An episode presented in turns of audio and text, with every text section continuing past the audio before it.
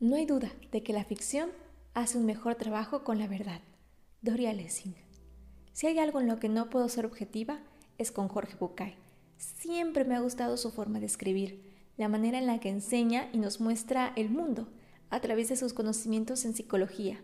Ha escrito muchos libros, desde los más sencillos de entender como este que les voy a compartir, o como por ejemplo El Camino a la Sabiduría, el cual tiene para mi gusto demasiado lenguaje técnico y si no eres paciente dejarás el libro de lado y lo dirás un poco.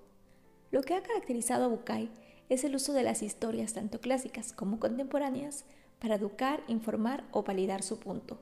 Así que conectó conmigo desde el primer libro que leí, Cartas para Claudia.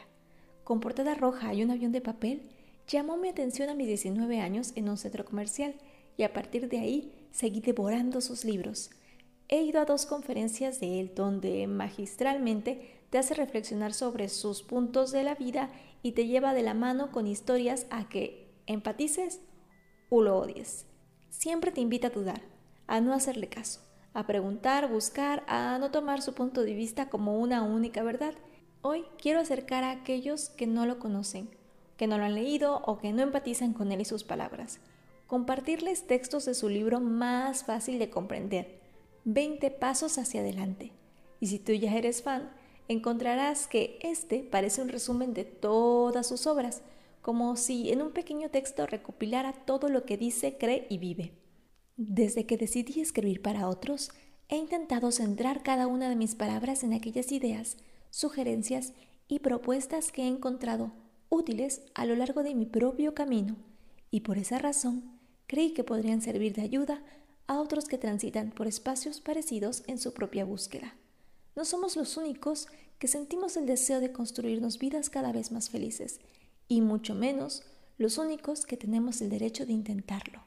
Como todo libro de Jorge, comienza con una historia. Hace muchos años, en plena carrera espacial, Estados Unidos y la Unión Soviética se esforzaban por ser los primeros en llegar a la Luna. La vanidad, el reconocimiento mundial, el prestigio científico y el presupuesto de la NASA y su equivalente ruso estaban en juego. La tecnología era, por supuesto, la clave. Tecnología y desarrollo al servicio de cada problema, de cada detalle, de cada situación que, con seguridad, se iba a presentar o que imprevistamente podía llegar a presentarse, sobre todo de cara a los efectos de la ausencia de gravedad y a los demás factores de la vida en el espacio. La experiencia conllevaba dos grandes pasos comunes a toda exploración científica. Primero, hacerlo posible. Y segundo, registrarlo todo. Dado que la informática no contaba todavía con microchips, era esencial que los astronautas realizaran registros exactos en vivo y por escrito de cada vivencia, situación, problema o descubrimiento. Esto condujo a un problema tan menor en apariencia que nadie había pensado en él antes de lanzarse al proyecto sin gravedad la tinta de los bolígrafos no corre. Este pequeño punto pareció ser crucial en aquellos tiempos. El grupo que consiguiera solucionar esta dificultad ganaría, al parecer, la carrera espacial. Nunca antes en la historia del mundo la caligrafía había sido tan importante. El gobierno de Estados Unidos invirtió millones de dólares en financiar a un grupo de científicos para pensar exclusivamente en este punto y al cabo de algunos meses de tarea incansable, los inventores presentaron un proyecto ultra secreto. Se trataba de un bolígrafo que contenía un mecanismo de mini bombeo que desafiaba la fuerza de la gravedad. Este pequeño invento permitió, después de destrabar el primer viaje a la Luna, que toda una generación de jóvenes pudiera escribir mensajes obscenos en los techos de sus aulas y en los baños de todo el mundo. Estados Unidos, en efecto, llegó primero a la Luna, pero no fue porque los rusos no hubieran podido resolver el problema de la tinta.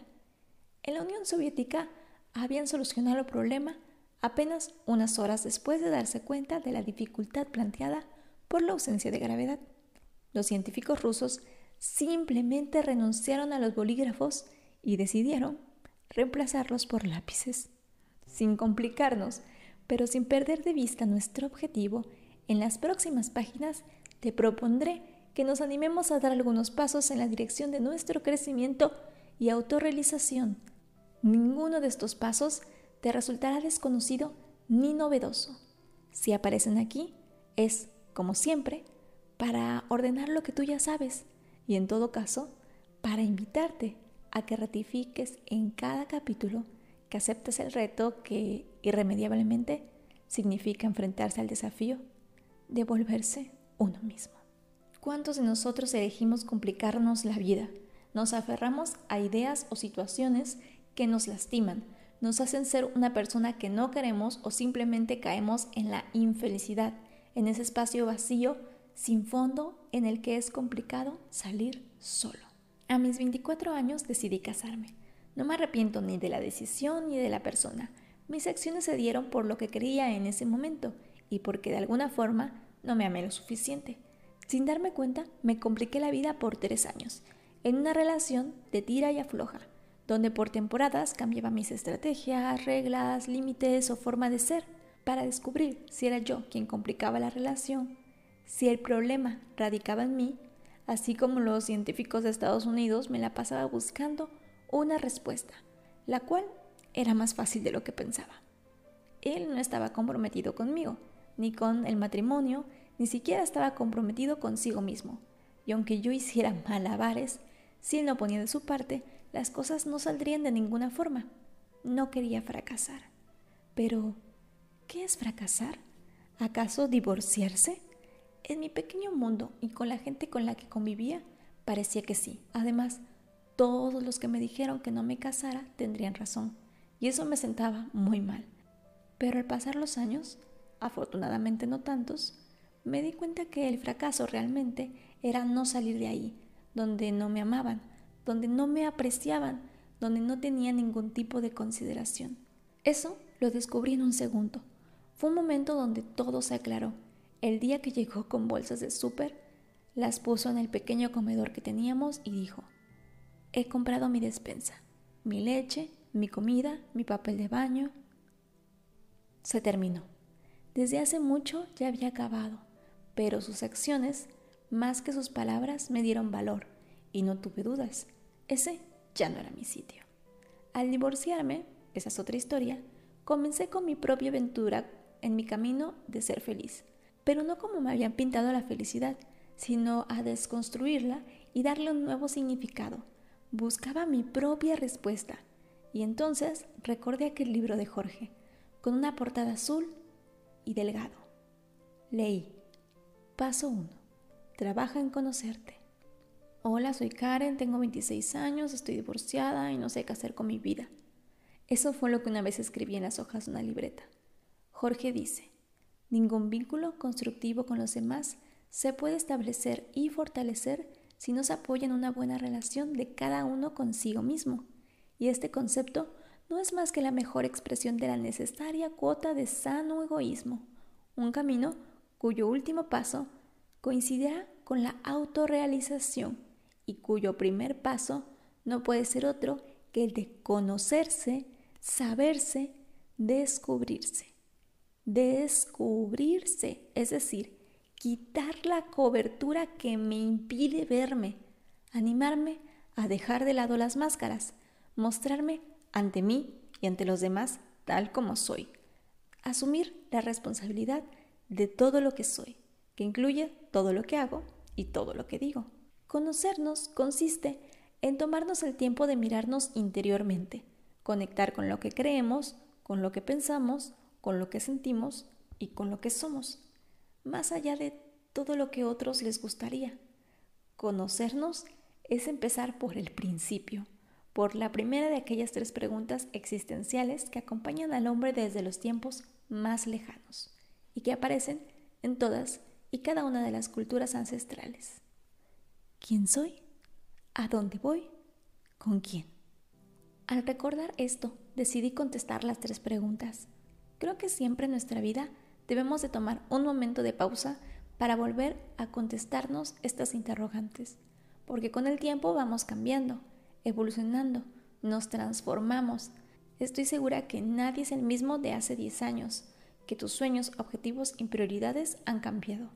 Hoy me es más fácil contestar quién soy, pero cuando me divorcié, no sabía qué hacer. Sentía que no era lo que los demás pensaban de mí, ni la pobre Karen, ni la malvada que dejó a su esposo. Tampoco sabía a dónde ir. Mi lugar seguro se había convertido en un juzgado y todos se creían conocedores de la historia.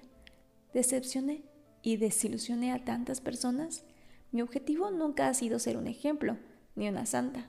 Siempre me he comportado según lo que he sentido en ese momento de mi vida. Si en algún momento mentí, fue solo a mí, al pensar que podía tener todo bajo control sin pedir ayuda. ¿Con quién? Al no tener claras las primeras dos respuestas, esa no importaba. Daba igual con quién estuviera. Me sentía vacía y nada tenía que ver con las personas. Por eso, Jorge dice que las preguntas se responden en ese orden. Si queremos decidir a dónde vamos y con quién, esto hará que transformemos nuestra forma de ser para encajar a la respuesta que dimos. Y si decidimos con quién sin saber las otras dos, lastimaremos a otras personas y en algún punto descubriremos que no somos felices.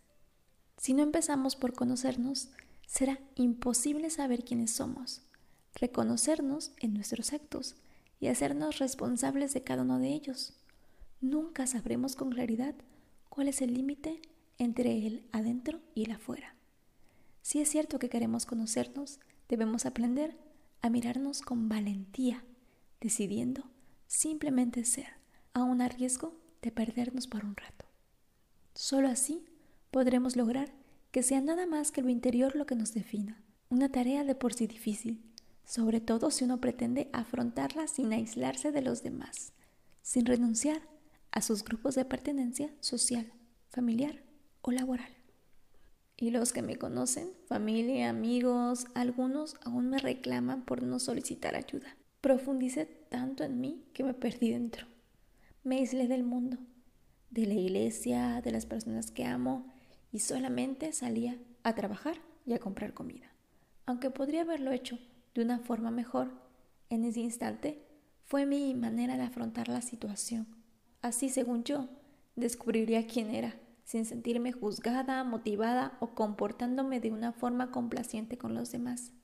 Fue duro estar sola y para mí necesario. Tuve horas de ver hacia el techo sin pensar en nada, momentos de bañarme mientras lloraba sin saber el motivo real y días en que me levantaba sintiéndome bien, lista para enfrentar al mundo y al salir me daba cuenta que me había acostumbrado a la soledad. Me costó mucho trabajo volver a tener relaciones de amistad o afectuosas. No sabía estar acompañada por mucho tiempo y dejé de gustarle a mucha gente. Afortunadamente, se fueron los que nunca me quisieron. O eso creo. Simplemente me dejaron de hablar. Y yo no insistí. Mantuve lazos con mi familia, pero con unos fueron menos fuertes que otros. Al no querer hacer cosas solo por complacer y que no iban conmigo o no me hicieran feliz, me tacharon de egoísta, malagradecida. Aunque tal vez lo soy, porque al pasar los años, esta es la definición que más me han repetido en mi vida y se apartaron de mí. Hubo otro grupo de personas que me amaron más, otros que me idealizaron como alguien súper fuerte que había logrado vencer todas las pruebas y salir del sufrimiento. Y otros más pensaron en divorciarse porque me veían más feliz, aunque no creo que eso haya sido todo. Ahí comenzó mi camino, pero el mío. Los pocos que se acercaron con vergüenza para pedirme consejos, no sé por qué pensaron que podía decir algo bueno, se dieron cuenta que nunca les dije divórciate, porque el camino es distinto para todos. Siempre les decía que tomaran las cosas con calma, que cada situación es diferente. Supongo que a veces buscamos cómo justificar nuestras acciones o pensamientos.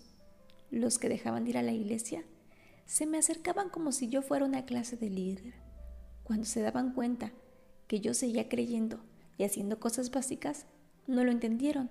Y cuando volví, porque quise, porque estaba lista, porque sí, era mi momento, estuvo el grupo que regresó conmigo, pero era mi camino mi travesía y ellos no encontraron una razón para permanecer. Yo siempre la tuve.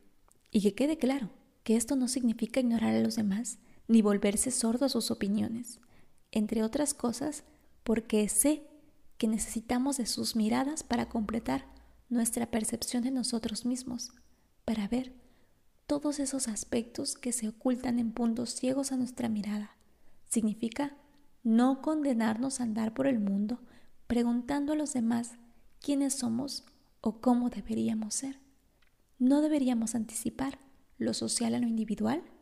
Ahora, y aún a riesgo de ser acusado, una vez más, de individualista, sigo sosteniendo que al objetivo de bienestar común le vendría muy bien que cada uno empezara por ocuparse de su propio desarrollo, aunque solo sea para ayudar de la forma más apropiada, justa y eficaz al prójimo. Cuando me sentí mejor y preparada, comencé a compartir mi proceso con muchos. A lo mejor yo podría ser de ayuda.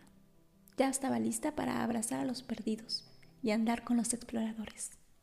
Durante la semana, el niño había perseguido literalmente al padre por toda la casa con su tablero de parchís debajo del brazo. Quería que el hombre se sentara con él a cumplir su promesa de jugar una partida para estrenar el nuevo tablero que le habían regalado para su cumpleaños. Ahora no puedo, Huguito, le había dicho el padre más de una vez. Tendremos que esperar al fin de semana. Por eso, el sábado, apenas se levantó, Hugo vio a su padre sentado en el escritorio y corrió a su cuarto a buscar el tablero, todavía sin estrenar. Hoy es fin de semana, ¿no, papi? preguntó el pequeño. Sí, hijito, reconoció el padre. Pero ahora tengo que terminar un trabajo atrasado. Pídele a tu madre que juegue contigo. No, no, no, tú me prometiste. Es verdad, pero en este momento tengo otras cosas más urgentes que atender. ¿Y cuándo vas a terminar de atender esas cosas? Dentro de dos horas, dijo el padre exagerando con la intención de desanimarlo. La aguja grande había alcanzado la pequeña justo cuando ésta llegaba al número doce, y eso, según le dijo su madre, significaba que habían pasado exactamente dos horas. ¿Jugamos, papi? No, hijo, lo siento. Todavía no he terminado con mis cosas. Ay, pero tú me dijiste que dentro de dos horas. Eso es mentir. No seas así, Huguito. Tengo trabajo pendiente. El niño ya empezaba a dejar escapar un par de lágrimas cuando su padre tuvo una idea.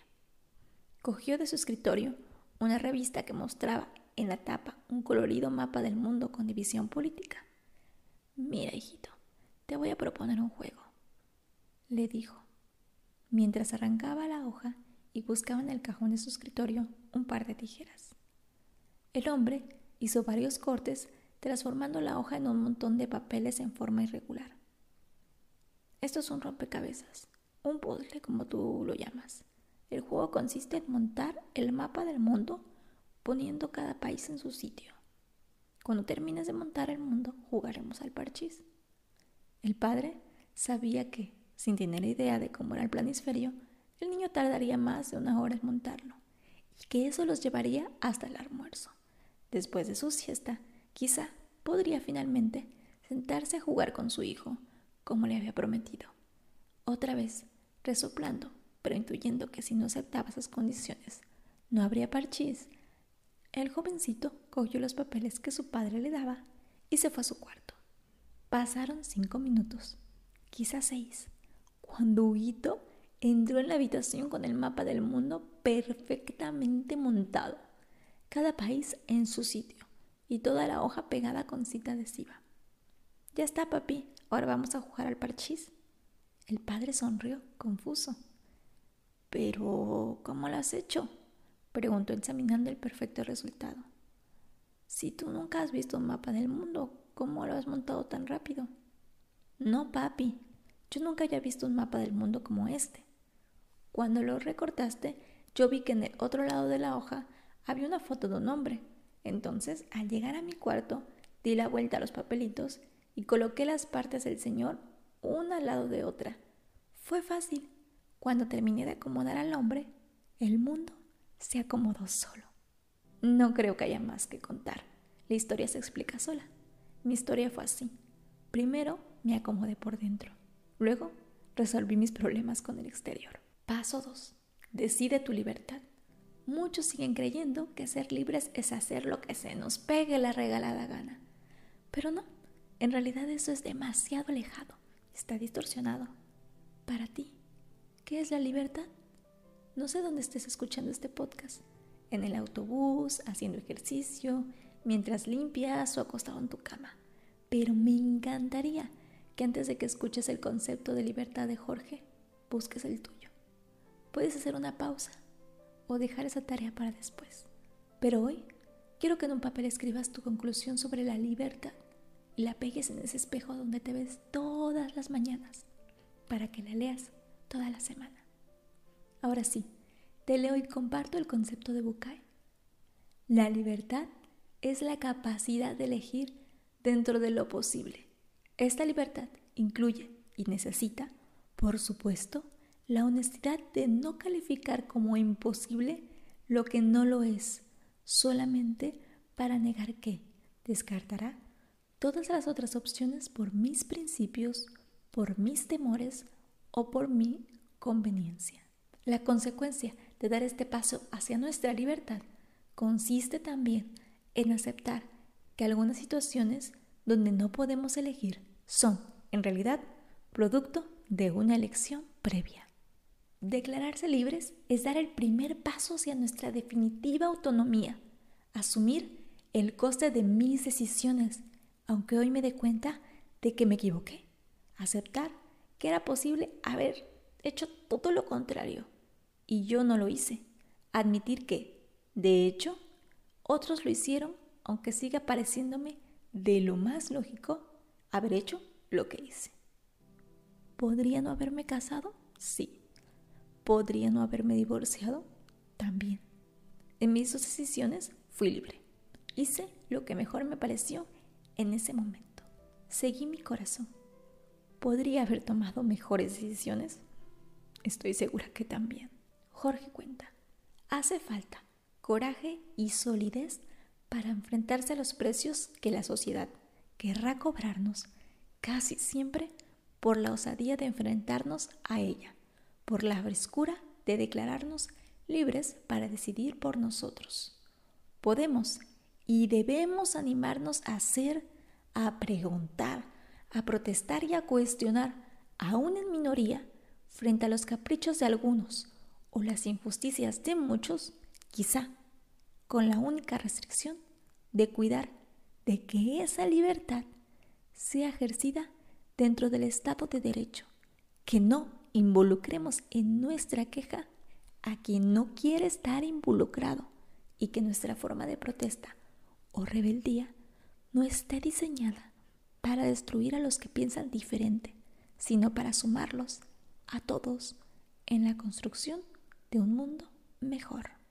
Repito, que nuestra forma de protesta o rebeldía no esté diseñada para destruir a los que piensan diferente. En el mundo en el que vivimos hoy, todos los días leo atrocidades. Miles de personas que se sienten con el derecho de humillar, hostigar, menospreciar a otras por su forma de ser. El poder que nos da estar detrás de una computadora, opinando de todo, no solo nos ha hecho libres, sino que ha permitido que te insulten por pensar diferente. ¿Quién tiene razón y quién no la tiene? La verdad, no me importa. Y siempre digo que defiendo la libertad de expresión, aun aunque no pienses lo mismo que yo. Que mientras no me involucres, lastimes o lastimes a los que amo, tú puedes hacer lo que quieras. En este mundo hay millones de personas, millones de historias, de razones, de formas de pensar. Es momento de dejar de burlarnos de aquellos que no piensan como nosotros. Mi bandera es, exprésate, no lastimes a nadie. Hay que ser valiente para escribir, defender, grabar. Hay que ser valiente para ser libre. Es importante ser capaz de desapegarse de algunas actitudes, pretensiones y caprichos, pero habrá que temer a las pequeñas renuncias cuando no son elegidas con nuestro corazón, con conciencia y con responsabilidad. Dar este paso será una manera de decidirnos a afrontar nuestra vida con absoluto protagonismo, con responsabilidad sobre todo lo que nos ocurre, atendiendo los hechos de nuestra vida como una consecuencia deseada o indeseable de alguna de nuestras decisiones. Soy responsable de las decisiones que tomo. Por tanto, soy libre de quedarme o salir, de decir o callar, de insistir o abandonar, de correr los riesgos que yo decida y de salir al mundo a buscar lo que necesito. Yo salí al mundo a buscar lo que necesitaba. Me fui a Querétaro, luego a Tuxpan y descubrí que no era el lugar, que lo que necesitaba era a mí. Paso 3. Ábrete al amor. El amor al que debemos abrirnos es el amor de nuestro día a día, el sentimiento posible cotidiano al que nos referimos cuando sentimos que queremos mucho a alguien. Estoy convencido, dice Jorge, de que para llegar a la meta es imprescindible que seamos capaces de cosechar por lo menos una relación con alguien que no sea solamente importante para nosotros, sino que además consiga hacernos saber que somos importantes para ella. Alguien que celebre sinceramente cada uno de nuestros logros. Alguien que quiera acompañarnos tanto en los momentos fáciles como en los difíciles. Alguien que sea capaz de respetar nuestros tiempos y nuestras elecciones. Alguien que disfrute nuestra compañía sin pretender ponernos en la lista de sus posesiones. Alguien por quien nos sigamos sintiendo queridos aún en los desencuentros, aún después de esos momentos de discusión o de enfado. Como les conté, hubo una temporada donde me alejé, pero cuando me sentía fuerte, regresé y obtuve nuevos amigos. Sara, Luis Miguel, Fernando y mis amigos que me esperaron pacientemente. Linda, Evelyn, Tere, volvieron a tener ese contacto frecuente, como Saraí, Gaby, o mis padres y hermanos y tíos disfrutaron de mi regreso y algunos hicieron la fiesta del hijo pródigo. Hoy agradezco su paciencia y amor por esperarme a que estuviera lista para dar. Paso 4. Deja fluir la risa.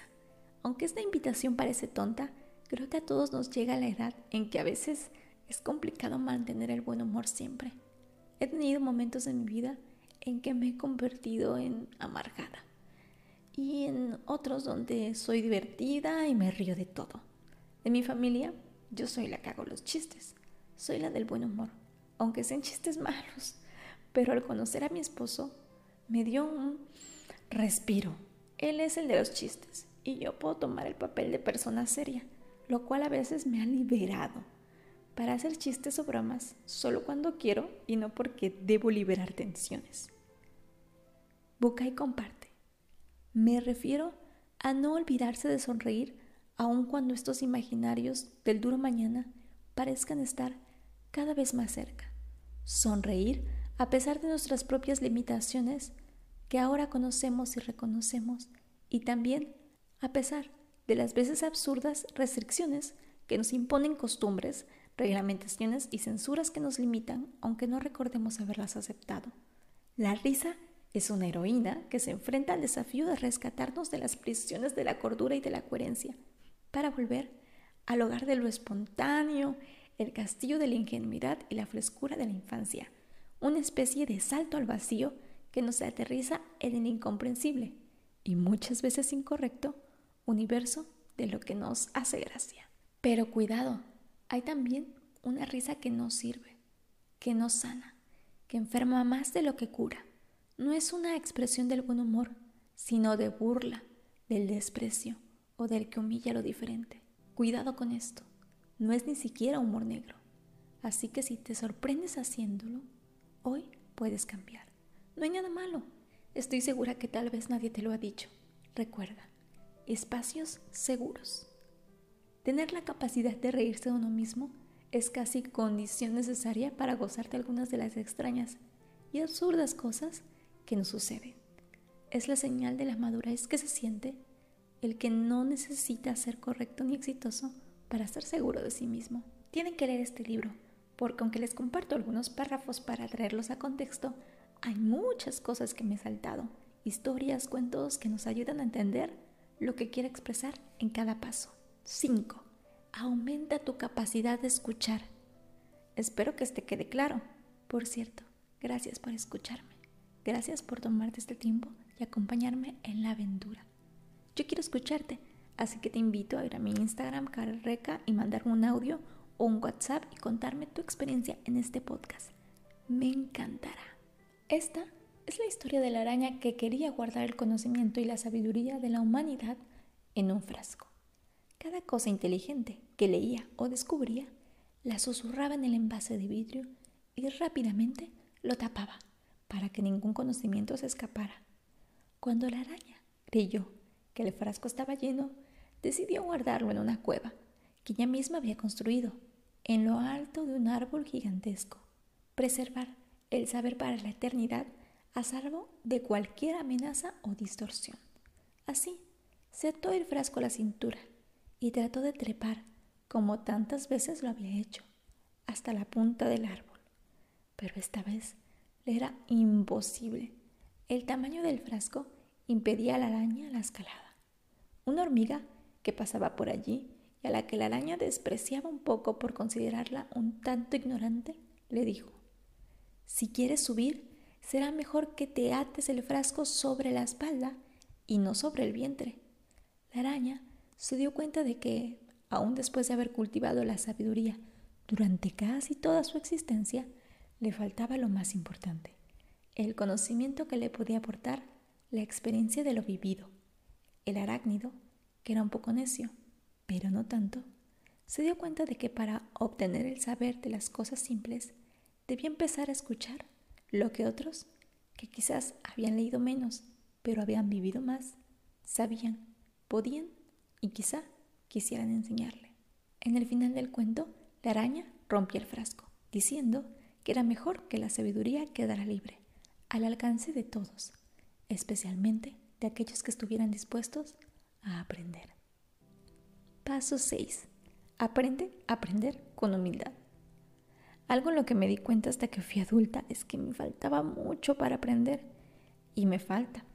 No sé por qué cuando somos adolescentes nos da por creer que somos muy listos, hasta más listos que nuestros padres.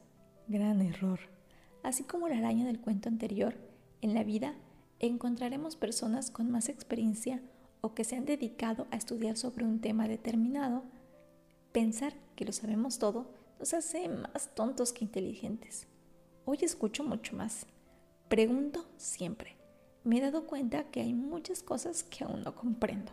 Temas que parecen cualquier cosa como hacerse la manicura salen de mi conocimiento y me ponen a prueba. Es entonces cuando me acerco y aprendo con humildad. Aprendemos hasta cuando enseñamos. Aprendo de mis hijastros, aprendo de su madre biológica, aprendo de mi esposo, de mis amigos y sigo aprendiendo de mis papás. Mi mamá, con el tiempo, ha aprendido a decirme las cosas de modo que las reciba mejor.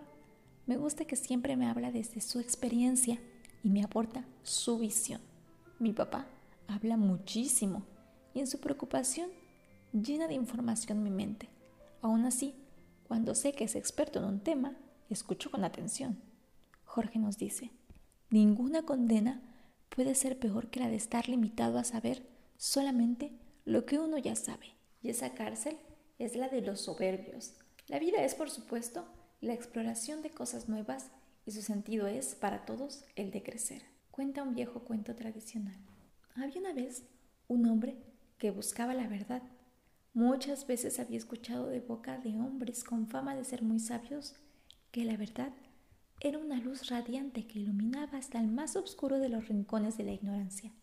El hombre buscó y buscó la luz de la verdad, y al no encontrarla, empezó a decir que la verdad no existía. Una noche muy clara, cuando bajó a su aljibe por agua, vio en lo profundo el brillo de un círculo enorme reflejado en el fondo del pozo es la verdad, pensó.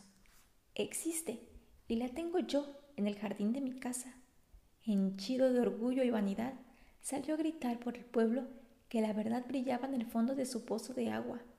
Muchos se burlaron de él y el hombre los trató con desprecio. Estos son como yo era, pensó. No creen en la verdad porque nunca la han encontrado. Otros simplemente no le creyeron. Escépticos, les gritó. Unos pocos le escucharon con atención. No solo creyeron en su palabra, sino que le aseguraron que también ellos tenían la verdad en su aljibe. De alguna manera, estos últimos lo irritaron aún más de los que desconfiaban de él, pero se calmó, pensando que no debía enfadarse. Después de todo, eran pobres ingenuos que vivían engañados, creyendo que eran los poseedores de la verdad, aunque por supuesto no la tenían ciertamente. ¿Cómo podrían tener a la verdad? se decía, si yo mismo la tengo en mi pozo. Sin embargo, después de ir a casa de algunos amigos, comprobó que la luz de sus pozos no solo era real, sino que además era por lo menos tan radiante como la del suyo. Ahora comprendo. Hay muchas verdades, concluyó. Cada uno tiene la propia y todas irradian su propio resplandor. Un día, al visitar el pozo para dejar que la verdad iluminara su rostro, miró en el fondo y no encontró el brillante círculo luminoso. Él no entendió, pero lo que sucedía simplemente era que el viento soplaba muy fuerte esa noche y el agua agitaba dentro del pozo y el agua agitada dentro del pozo no llegaba a reflejar la luz de la luna que, a pesar de todo, brillaba radiante en el cielo. Pensó que la verdad lo había abandonado y se sintió triste y desesperanzado. En un retorno a lo divino, alzó los ojos llorosos al cielo y la vio. Entonces comprendió. La luz de su aljibe no venía desde adentro. La suya y la de los otros eran el reflejo de la luna en el firmamento, brillando dentro de cada pozo. Así evoluciona nuestra relación con la verdad. Todos empezamos desconfiando que exista alguna verdad. Antes o después descubrimos un pedacito de ella y nos enamoramos de nuestro descubrimiento. Nos creemos superiores y dotados portadores de una verdad única e incuestionable. Con el tiempo, nos vemos obligados a aceptar que hay otros que también tienen su verdad. Y después de intentar descalificarlos sin éxito, los incluimos en la lista de elegidos, que por supuesto integramos la nómina de aquellos que encontramos la verdad. Finalmente nos damos cuenta de que la verdad no es algo que alguien pueda poseer. Aceptamos nuestras limitaciones y nos conformamos con acceder, aunque sea el tibio reflejo de su luz, y esto ni siquiera permanentemente. Paso 7. Sé cordial siempre. Ya sé que estás pensando, hay algunos pasos que parecen tan obvios y sí, a veces es que la vida es muy obvia. Y si no estamos aquí para aprender, seguro estamos para recordar. Y en el libro leemos, ha llegado la hora de crecer en el respeto a los demás y esto implica no hacer pagar a otros el precio de mi frustración o mi monotonía. Sostengo que debemos generalizar el buen trato y desactivar así la cadena de malos tratos que los terapeutas solemos llamar desplazamiento. Paso 8. Ordena lo interno y lo externo. A la hora de hablar de prioridades y privilegios, no puedo olvidar dos matices fundamentales. El primero, que ningún orden es definitivo e inalterable y que mi lista siempre depende de este momento de mi vida. Y el segundo, tanto o más importante, que mi propio orden no tiene por qué coincidir con el orden de otros. Con el paso del tiempo aprendí como Jorge que para la conveniencia de todos quizás le toque hoy a mis deseos esperar un poco. Y lo más importante, aprendí que hay cosas que, aunque parecen ser menos importantes, no lo son. Y es necesario dejarle siempre un espacio. En el camino de mi vida he ordenado y reordenado mis sentimientos, acciones y pensamientos, muchas veces equivocándome, aunque siempre aprendiendo, haciendo tachones en mi lista de prioridades y volviendo a ordenar. En ese momento de mi vida, cuando todo era caos, después de divorciarme, no ordené nada.